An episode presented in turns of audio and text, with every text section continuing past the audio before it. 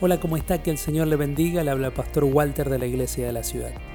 Y en esta mañana solamente queremos compartir una porción de este mensaje con usted. Según criterios meramente humanos, lo que la gente aprende de Jesús, lo que conoce de Jesús, lo que lee de Jesús, lo que está aquí en la cabeza. Pero hasta que esa realidad no se transforme aquí al corazón, vamos a tener un gran problema. Es distinto, muy distinto, déjeme decir, saber de Jesús y otra es conocer a Jesús. Así que yo no sé dónde está en su caminar con el Señor, pero mi oración es que Jesús se transforme en la persona que hoy se ha transformado para mí. Y que las escrituras se transformen no en ese libro histórico, sino en la verdadera palabra del Señor. Porque cuando Jesús es la persona que dice que es, ese libro que usted tiene en su mano se transforma en la poderosa palabra de Jesús. ¿Cuántos me dicen un fuerte amén? Mm, estoy viendo qué no voy a decir porque no tengo tiempo. Volviendo a este concepto de esa nueva criatura, de esa nueva persona en Cristo, de esa nueva ah, naturaleza en el Señor, yo quiero animarme a decir este provocativo pensamiento. Yo creo que Jesús ah, murió por nosotros y dio su vida por nosotros. ¿Cuántos dicen amén? Y yo estoy convencido que Jesús lo hizo pensando en que usted iba a ser una nueva criatura. Yo, no creo que se justifica la muerte de Jesús simplemente porque usted tenga una mejor o una versión mejorada de su viejo hombre. ¿Me va entendiendo? Yo creo que Jesús murió para que usted sea una nueva criatura. Diga conmigo, nueva criatura. Yo no creo que Jesús haya muerto simplemente para que usted sea una mejor versión del que usted solía ser. Bueno, pastor, yo sigo pecando, pero antes era un boca sucia, pero ahora ya no digo tantas malas palabras. ¿Me entiende a qué me refiero? Antes yo hacía trampa en los taxes y le robaba al IRS como 5 mil dólares porque clamaba a hijos que no tenía, pero ahora solamente hago 2 o 3 mil dólares al año. Mm, no estoy ofendiendo a nadie, ¿no? Pero me entiende, ¿no?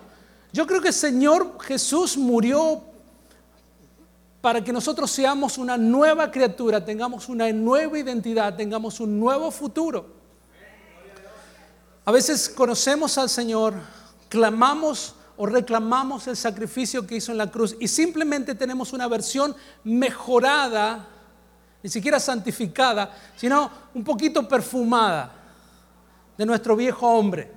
Ya no pecamos tanto, ya no somos tan malos.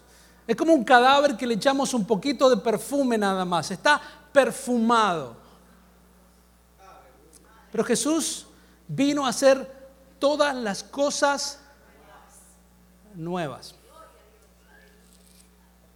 Pero la gran pregunta, si, si todos entendemos, ¿a cuánto les gustan las cosas nuevas? Vamos a ver. ¿Sí? ¿Le gustan las cosas nuevas? Sí, claro. Cuando se compra el carro y tiene ese olor. ¿Sí? Yo nunca he experimentado eso todavía. Pero no importa. Algún día.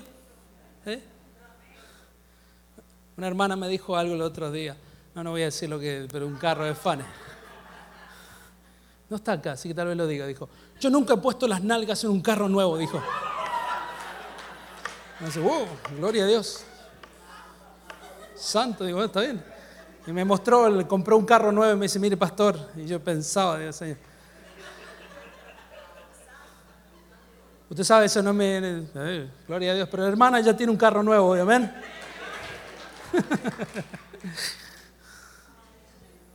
¿Por qué digo estas cosas? No me puedo aguantar. Pero a todos nos gustan las cosas nuevas, ¿verdad? Queremos las cosas nuevas. Pero ¿por qué cuando se refiere a un nuevo hombre, una nueva vida, una nueva manera de pensar, una nueva manera de vivir, siempre tratamos de reciclar nuestro viejo hombre. Tratamos de mejorarlo, tratamos de educarlo, le ponemos simplemente buenos modales. Eh, yo tengo tres teorías de por qué razón seguimos usando o resucitando a nuestro viejo hombre. Y para aquellos que no entienden absolutamente de nada que estoy hablando, estoy hablando de su naturaleza, de quién usted es, de su relación con el pecado. Porque si no hacemos absolutamente nada con nuestra vida, tenemos la tendencia natural a hacer lo que la gente normal hoy en día hace. Pero Jesús murió para que vivamos una nueva vida, tengamos un nuevo futuro, pero tenemos que decidir. Y hay tres cosas que yo creo que nos impide vivir esa nueva vida, transformarnos en esa nueva persona. Yo creo que hay tres culpas por culpa de nuestra historia. Yo creo que la historia, nuestro pasado, diga conmigo pasado, nuestro pasado, nuestra historia, nuestro pecado, es una de las cosas que nos impide cruzar esa línea y empezar a vivir de la manera que Dios quiere que vivamos. ¿Está de acuerdo conmigo? ¿Sabe por qué está de acuerdo? Porque Satanás es un experto en recordarnos quién nosotros éramos. Es el acusador por excelencia, está todo el día, 24/7, diciéndonos lo que hicimos. Y vos venís a la iglesia a hacerte el santurrón y vos sabés lo que ha estado ahí, ¿no? Y eso es lo que hacíamos, pero también la segunda razón por la cual no cruzamos esa línea es por nuestras heridas. Diga conmigo nuestras heridas. No es lo que nosotros hicimos en el pasado, es aquellas cosas que nos han hecho a nosotros. Y ahí viene nuestro resentimiento, nuestra falta de perdón, nuestro rencor nuestro odio, nuestra ira. Y eso pertenece y alimenta al viejo hombre. Y ya eso tiene que ver no tan solo con nuestra historia del pasado, sino con nuestras heridas del presente. Y yo creo que hay una tercera razón y usted tal vez está de acuerdo conmigo. Y tal vez una de las más difíciles son nuestros hábitos. Todas tenían H, por cierto. Son nuestros hábitos. E-, es nuestra vieja manera de vivir, son las cosas que todavía no podemos dejar de hacer y que nos encantaría dejar de hacer. Nuestra historia, nuestras heridas, nuestros hábitos. Eh, yo creo que son algunas de las cosas que nos impiden cruzar esa línea, vivir la nueva manera de vivir y transformarnos en esa nueva persona que la Biblia constantemente habla. ¿Cuántos de ustedes, si son completamente honestos conmigo,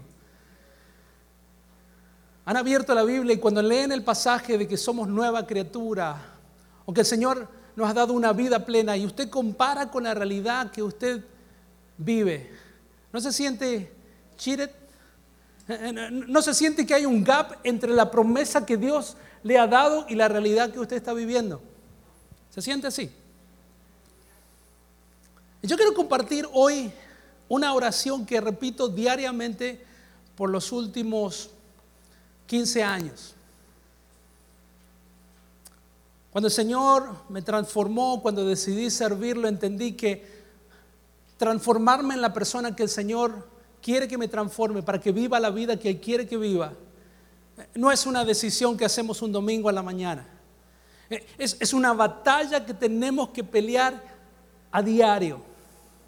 Y yo todas las mañanas de mi vida le oro al Señor estas tres cosas. Me gustaría saber cuáles son. Estas tres cosas son fundamentales para mí, para transformarme o mantenerme en esa nueva persona que el Señor dice que soy. Porque aquí lo importante no es lo que la gente piensa de usted. Estaríamos en problema, ¿no? ¿Sabe qué? Ni siquiera es importante lo que usted mismo piense de usted que a veces es peor de lo que las otras personas piensan de usted. Acá lo realmente importante es lo que la palabra del Señor dice que usted es. Pero sabe que lleva tiempo y esfuerzo y una intencionalidad vivir en esa posición. No, no, es que usted toma una decisión y usted ha ganado el territorio y ya quedó ahí para siempre. Hay un pushback constante y por eso tengo que orar todas las mañanas de mi vida estas tres cosas. La primera, son tres elementos que, de transformación, son, son cosas que transforman nuestra vida. Y somos transformados mediante estas tres cosas. Si usted tiene algo para anotar, hágalo. Número uno, la renovación de nuestra mente. Ponga su mano en su cabezota aquí. En algún lugar, si no, si, está, si están peinados, póngalo aquí. Pero diga conmigo, si tiene gel, los que no tienen cabello, no importa, en cualquier lugar está bien. La frente amplia aquí. Diga al Señor, Señor, renueva nuestra mente. Eh, puede bajarla, puede bajarla. Hay iglesias donde el pastor constantemente le está pidiendo que haga cosas, yo le voy a pedir solamente tres cosas en los próximos 20 minutos. Todas las mañanas me levanto y lo primero que le digo al Señor, gracias por la iglesia de la ciudad, gracias porque son tan fantásticos, maravillosos, gente generosa, buena, sin problemas. A veces le digo eso al Señor, en fe. No, lo son. Pero lo primero que le digo, Señor, renueva nuestra mente. Lo primero que tenemos que hacer para experimentar esa transformación, es la renovación de nuestra mente. Romanos capítulo 12, versículo 2 dice, no os amoldéis, no se conformen al mundo actual, ¿sí? sino ser transformados, digo conmigo transformado, mediante la renovación de sus mentes, así podrás comprobar cuál es la voluntad de Dios, mala, desagradable e imperfecta. Ah, no, perdón. Perdón, perdón, perdón. Así podrás comprobar cuál es la voluntad de Dios, buena, agradable y perfecta. ¿Sabe qué? Mi, mi, mente naturalmente tiende, no sé usted, pero mi mente tiende a pensar siempre lo negativo. ¿Sí o no? ¿Usted está conmigo? Si suena el teléfono en la noche, yo estoy seguro que es porque hay una mala noticia. A veces no quiero ni siquiera abrir el inbox porque yo sé que o alguien me está cobrando una deuda o alguien va a poner una queja. Pero puede reconocer conmigo que su cabeza por naturaleza no se va a inclinar a lo que Dios está pensando. Es por eso la palabra del Señor dice que tenemos que renovar nuestra mente. Segunda de Corintios capítulo 10, versículo 7, 10, eh, versículo 5 dice, derribando argumentos y toda altivez que se levante contra el conocimiento de Dios y llevándolo cautivo todo pensamiento a la obediencia de Cristo. no tengo ningún jovencito flaquito, chiquitito aquí. Están todos en... No, no, no, ya pasaste esa etapa. Pero quiero que se imagine y cuando empezamos a renovar nuestra mente, empezamos a mandar como, ¿ha, visto Star Wars, los patrols? ¿Sí? un montón de personas a, a revisar su mente, a ver si encuentran un pensamiento que los lleve en cautivo ¿sí? a la obediencia de Cristo. Cuando se levante el lunes, lo primero que usted va a pensar tal vez no es, oh, la gloria y la gracia del Señor hoy me cubre. Pero va a pensar, hey, no sé lo que va a pensar, no quiero, no quiero meterme en su cabeza porque tal vez no puedo salir de ahí. Hoy me echan del trabajo. Si, si algo, algo malo le pasa a alguien, es hoy. Hoy me agarro el coronavirus. ¿Sí? ¿Me, entiende, no? Eh, cuando empezamos a, a pedirle al Señor, Señor, por favor, renueva nuestra mente, dice la palabra, llevamos todo pensamiento cautivo a la obediencia de Cristo. En otras palabras, constantemente tenemos que escanear ese cerebrito y decirle, no, no, no, este pensamiento no obedece, no corresponde a la palabra de Dios. Tenemos que llevarlo cautivo a la obediencia de Cristo. Y eso solamente los domingos, ¿no? Si usted viene una vez, al una vez por mes a la iglesia, con una vez que venga y, y someta un pensamiento nomás, con eso ya está, ¿no? No, no, no, es todos los días de su vida. Y la pregunta es, ¿con qué tenemos que renovar nuestra mente? Muchos de nosotros los hombres renovamos nuestra mente con chips, salsa y ESPN o videojuegos. ¿Ah? ¿Vamos bien? Otras hermanas con Buy Your House en HTMB eh, o la, compre la casa de sus sueños, ¿sí? O Cosmopolitan o JCPenney Sales va tres pares de zapatos, lleve dos gratis. Vamos bien, estoy, hablando en, verdad, en amor, ¿verdad? Pero la razón que le estoy diciendo que tiene que renovar su mente significa que tiene que empezar a pensar lo que Dios piensa, hablar lo que Dios habla, mirar desde el ángulo de donde Dios mira. ¿Y sabe cuál es esa posición? La palabra de Dios. Ya no les gustó el mensaje. Tenemos que evitar amoldarnos a este mundo y procurar transformarnos con la palabra de Dios. ¿Sabe que tenemos que hacer tres cosas con la palabra de Dios? Es para renovarla, conocer la palabra de Dios.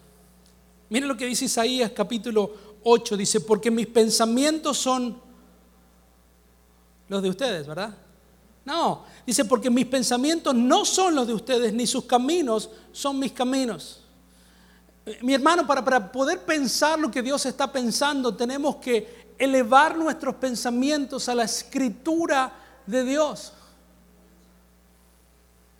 Tenemos que conocer la palabra del Señor. Lo segundo que tenemos que hacer para renovar diariamente nuestra mente, tenemos que confiar en la palabra del Señor. De, de, nada nos sirve simplemente memorizar los libros de la Biblia, de Génesis hasta las tapas o de Génesis hasta los mapas, sino que tenemos que conocer la palabra del Señor y tenemos que confiar en la palabra del Señor. Proverbios capítulo 3, versículo 56 dice, confía en el Señor de todo corazón y no en tu propia inteligencia. Reconócelo en todos tus caminos y Él allanará tus sendas. Y por último, no alcanza no tan solo con conocer la palabra, no alcanza solamente confiar en la palabra, tenemos que obedecer la palabra.